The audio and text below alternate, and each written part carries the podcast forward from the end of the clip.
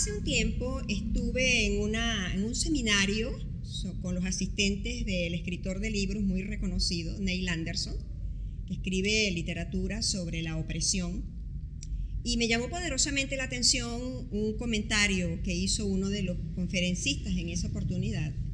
Y él hablaba sobre los pensamientos. Él decía que hay dos pensamientos que pueden cruzar por la mente de un ser humano que no son relevantes en el momento, eh, que pueden ser pensamientos que pasan y cruzan cuando hay una situación difícil de enfrentar. Y esos pensamientos son, quisiera correr, correr, correr, correr sin detenerme. Y el otro pensamiento es, quisiera dormir, dormir, dormir y despertar cuando todo esto haya pasado. Estamos en la continuidad de una serie que le hemos puesto como título Cuando tu mundo cambia. Cuando tu mundo cambia, te pregunto, ¿has tenido pensamientos así? Hay muchas opciones que la gente tiene o que las personas tenemos, muchas salidas o posibles salidas que vemos cuando el mundo cambia y no nos favorecen los cambios que el mundo da, nuestro mundo. Y una de las eh, salidas que muchas veces las personas tienen es el suicidio. El suicidio ha sido un tema que en los últimos tiempos, sobre todo en este tiempo, ha estado como en el tapete de muchos eh, psiquiatras, psicólogos, personas que trabajan con la conducta, pastores, ministros, líderes, porque es alarmante lo que pasa por la mente cuando una persona piensa en el suicidio. Y yo te pregunto en esta hora, ¿has pensado en el suicidio como una salida a la crisis? ¿Has pensado en el suicidio como una posible salida cuando tu mundo cambia y no te favorece el cambio del mundo? Se dice que para llegar al suicidio, hay unos pasos previos. Y ese hermano que estaba en ese seminario decía que esos dos pensamientos parecieran no ser importantes, pero luego cuando los respaldamos con un argumento para avalarlos, porque eh, consideramos que tienen importancia y le damos el argumento, eso queda en el corazón y más adelante pudiera producirse un intento suicida. Para hablar de este tema, que eh, los pastores incluso lo hemos dejado a los psiquiatras, que son los que estudian los problemas mentales y conductuales de la persona, para hablar de este tema eh, es un poco, para, para muchos quizás incómodo, pero yo quisiera abordarlo desde una manera sencilla, pero no menos importante. Eh, quise tomar un país como, como ejemplo, eh, analicé, estudié, leí sobre un país eh, para poder ver el alto índice de suicidios que hay en ese país. Y no tomé un país pobre, un país con problemas económicos, tomé un país de los que son reconocidos ahora como la tercera potencia en el mundo. Estudié a Japón. Leí mucho sobre el contenido de este país. Se dice que es uno de los países que tienen un alto índice de empleo. No hay desempleo en Japón. Tienen una economía estable tienen la empresa química y metalúrgica más, de más alto nivel en el mundo. Es fácil llegar a cualquier casa, a cualquier familia de ese país asiático y conseguirse allí la tecnología inimaginable. En cualquier manos de un niño hay alta tecnología. Pudiéramos pensar entonces qué razones tiene ese país para llegar al suicidio. En el año 2009, la Organización Mundial de la Salud en una gran preocupación por el alto índice y la tasa elevada de suicidio. Se dice que ellos se reunieron con los gobernantes, con personas de autoridad en el país para ver si buscaban medidas preventivas para evitar el alto índice de suicidio que había allí. Y dice que se suicidaban personas de más de 60 años. Y entre el 2009 al 2012 bajó la tasa ya no eran personas de la tercera edad los que se suicidaban. El alto índice de suicidio quedó entre niños y adolescentes. Y yo leí el documento y yo decía, ¿niños? ¿Cómo puede pensar un niño eh, en, en, el suicidio? ¿Cómo puede pensar una persona adolescente en el suicidio? Pues sí. Y se dice que cuando se hacían las encuestas, los niños decían que no querían ir a las escuelas por el bullying, por la, inseguridad, por el miedo a los divorcios y las separaciones de la familia. Y todo esto fue llevando a niños y adolescentes a pensar en el suicidio. Personas adultas pensando en el suicidio, sí. Porque se dice que la persona adulta, cuando pasa ya a la tercera edad o más de la tercera edad, mira hacia atrás ve un largo trecho de camino recorrido, mira hacia adelante y ve que le falta poco por recorrer. Y dice, he caminado demasiado, he hecho muchas cosas en la vida, no tengo un ahorro, no tengo una vivienda propia, si es una persona viuda o una mujer o un hombre o que los hijos se hayan ido del país o que la situación de la crisis actual lo envolvió en una depresión y mira hacia atrás y vea que ha caminado mucho y le falta poco por caminar, puede pensar en el suicidio como un argumento válido para él. En cambio, el niño y el joven pueden pensar en mirar hacia atrás he recorrido muy poco, pero cuando miro hacia adelante me queda mucho camino por recorrer, pero no puedo terminar la carrera que quiero, no puedo estudiar lo que quiero, no puedo hacer lo que quiero, no puedo viajar a donde quiero, se me ve todo más difícil, mis padres no me pueden ayudar económicamente para terminar la carrera que quiero estudiar, los sueños los engaveto, los proyectos los engaveto, prefiero entonces ir al suicidio. Y es muy lamentable que en este tiempo países como Japón, como Rusia, tengan altos índices de suicidio. ¿Y qué de nuestro país? La Organización Mundial de la Salud ha dicho que de los países latinoamericanos, Venezuela tiene mucho porcentaje de suicidio por las crisis que estamos viviendo, porque es un país que ha venido de crisis en crisis y la gente no ha podido resolverlo. ¿Qué dice la Biblia en relación a eso? ¿Hay algún punto importante en la Biblia que nos pueda dar una luz en medio de esta oscuridad? Porque se dice que las personas que piensan en el suicidio tienen una vista de túnel, Solo, solamente ven oscuro, no ven salida, ven que están atrapados en un mundo donde no ven salida, no ven nada, no oyen nada, no tienen a nadie, pasan por una etapa desértica y no piensan que al final del túnel hay una luz. Yo quiero ir a un relato bíblico en esta mañana porque quiero darles una palabra de esperanza si estás pasando por algún momento difícil en esta, en esta etapa de tu vida y tu mundo ha cambiado y estás como ofuscado y tienes argumentos que avalan esos pensamientos que han pasado por tu mente, argumentos como el que les dije, he vivido tanto, ya no tengo nada más que hacer, le pongo fin a esto. O he vivido poco, me falta mucho por vivir, le pongo fin a esto. Esos serían argumentos quizás muy válidos para el que intenta suicidarse. Sin embargo, yo los voy a llevar a un relato bíblico muy interesante eh, y quiero leerles acá en el libro de Hechos, capítulo 16, eh, eh, versículos 22 mm, en adelante, dice, Enseguida se formó una turba contra Pablo y Silas, y los funcionarios de la ciudad ordenaron que les quitaran la ropa y los golpearan con varas de madera. Los golpearon severamente y después los metieron en la cárcel. Le ordenaron al carcelero que se asegurara de que no escaparan. Así que el carcelero los puso en el calabozo de más adentro y le sujetó los pies a un cepo. Alrededor de la medianoche, Pablo y Silas estaban orando y cantando himnos a Dios y los demás prisioneros escuchaban. De repente hubo un gran terremoto y la cárcel se sacudió hasta sus cimientos. Al instante todas las puertas se abrieron de golpe y a todos los prisioneros se les cayeron las cadenas. El carcelero se despertó y vio las puertas abiertas de par en par y dio por sentado que los prisioneros se habían escapado por lo que sacó su espada para matarse. Pero Pablo le gritó, detente, no te mates, estamos todos aquí. El carcelero pidió una luz y corrió al calabozo, cayó temblando ante Pablo y Silas, después los sacó y les preguntó, señores, ¿qué debo hacer para ser salvo? Ellos le contestaron, cree en el Señor Jesús y serás salvo junto con todos los de tu casa. Le presentaron la palabra del Señor tanto a él como a todos los que vivían en su casa. Aún a esa hora de la noche el carcelero los atendió y les lavó las heridas. Enseguida ellos lo bautizaron a él y a todos los de su casa. El carcelero los llevó adentro de su casa y les dio de comer, y tanto él como los de su casa se alegraron porque todos habían creído en Dios.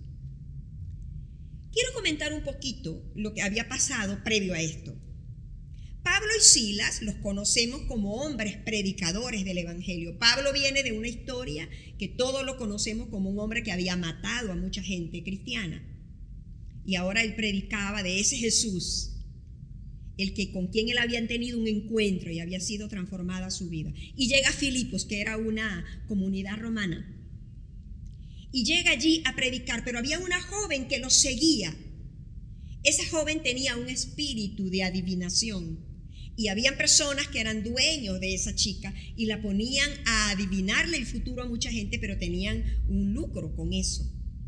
Y dice que la, chica seguía a Pablo y a Sila y Pablo en el nombre de Jesús decidió eh, sacar el demonio de la muchacha y la muchacha quedó libre y los dueños de la muchacha, los que se lucraban con eso, se pusieron muy furiosos y deciden llevar a Pablo y a Sila para que fuesen juzgados. No todo quedó allí nos desnudaron. Les dieron más de 100 azotes en su cuerpo. Su cuerpo estaba totalmente destrozado por los azotes que les dieron. Y de paso llaman al carcelero, al custodio de la cárcel, para que los metiese en el calabozo más escondido, en el calabozo más sucio, más inmundo que pudiera haber en ese lugar. El calabozo más oscuro. Y ellos llegaron allí porque el custodio los llevó hasta ese lugar. Dice la Biblia que ellos, Pablo y Silas, cantaban. Tenían tanta esperanza de que Dios estaba con ellos que ellos cantaban, alababan a Dios y oraban y los otros presos los escuchaban. Pero algo interesante, los otros presos los escuchaban, pero el custodio, el carcelero estaba dormido. No había oído las canciones, ni lo que ellos hacían, ni las oraciones que ellos hacían, porque seguramente el cansancio lo llevó a dormir. Pero Dios que tiene estrategias, cuando quiere liberar a alguien o cuando quiere eh, eh, que alguien venga y le conozca, cuando quiere eh, que la libertad llegue a una persona, Dios tiene todas las estrategias en sus manos para lograrlo. Y envió un terremoto, un movimiento de tierra que dice que los cimientos de la cárcel se movieron y las cadenas con que ellos estaban sujetos se soltaron. Era tan, tan, tan difícil la situación de ellos que ellos estaban sujetos a un cepo, que era algo donde ellos estaban parados firmes y no podían moverse, pero dice que se les encalambraban las piernas, estaban golpeados, estaban en una condición donde su mundo había cambiado, pero ellos le buscaron el lado positivo al cambio del mundo. Pero en un momentico así, cuando el terremoto se da, el mundo le cambia al carcelero, al que custodiaba a los presos. Y saben algo interesante, de la vida de esos presos. El que todos estuviesen en la cárcel dependía la vida del carcelero. Si un preso se escapaba, a él lo mataban. El imperio romano era fuerte en esto y él trabajaba para los romanos, para el imperio. Y él tenía que estar en constante vigilancia que ningún preso se escapara. De tal manera que cuando el terremoto se da y los cimientos de la cárcel se mueven y él se despierta y reacciona y, se da cuenta que todas las puertas de la cárcel estaban abiertas, que los presos, ninguno, las cadenas estaban allí en el lugar, ningún preso estaba eh, eh, con las cadenas colocadas, saca la espada para suicidarse. Y Pablo y Silas, en medio de toda su, su crisis allí, en todo su momento difícil, se dan cuenta que el carcelero se quiere suicidar. Y le gritan, no lo hagas. Todos estamos aquí, ninguno se ha movido. No lo hagas, todos estamos aquí, ninguno se ha movido. Y dice que el carcelero se estaba despertando y pide luz y llega hasta el calabozo donde Pablo y Silas estaban. Se postra a los pies de Pablo y hace una pregunta. Esa pregunta pudieras hacerla tú en medio de una crisis. en medio de que cuando tu mundo cambia y te ves entre la espada y la pared, te ves con la soga al cuello, te ves con el agua al cuello, te ves con que ya tu vida no tiene sentido, te ves con que ya la vida no tiene propósito, que estás a punto de colgar la toalla, que estás a punto de, de lanzarte por el precipicio, que así como el carcelero ves que ya no hay salida, y el carcelero dijo una pregunta importante. Señores, ¿qué hago yo para ser salvo? Él quizás se refería no a la salvación del alma, él se refería a la salvación de la muerte que le venía en manos de los romanos o en manos de sus compañeros, porque la cárcel se había abierto y posiblemente los presos se iban a escapar. Pero Pablo aprovechó la pregunta del carcelero, la intención del carcelero, la inquietud del carcelero, el desespero de este hombre y le dice, cree en el Señor Jesucristo y serás salvo tú y tu casa.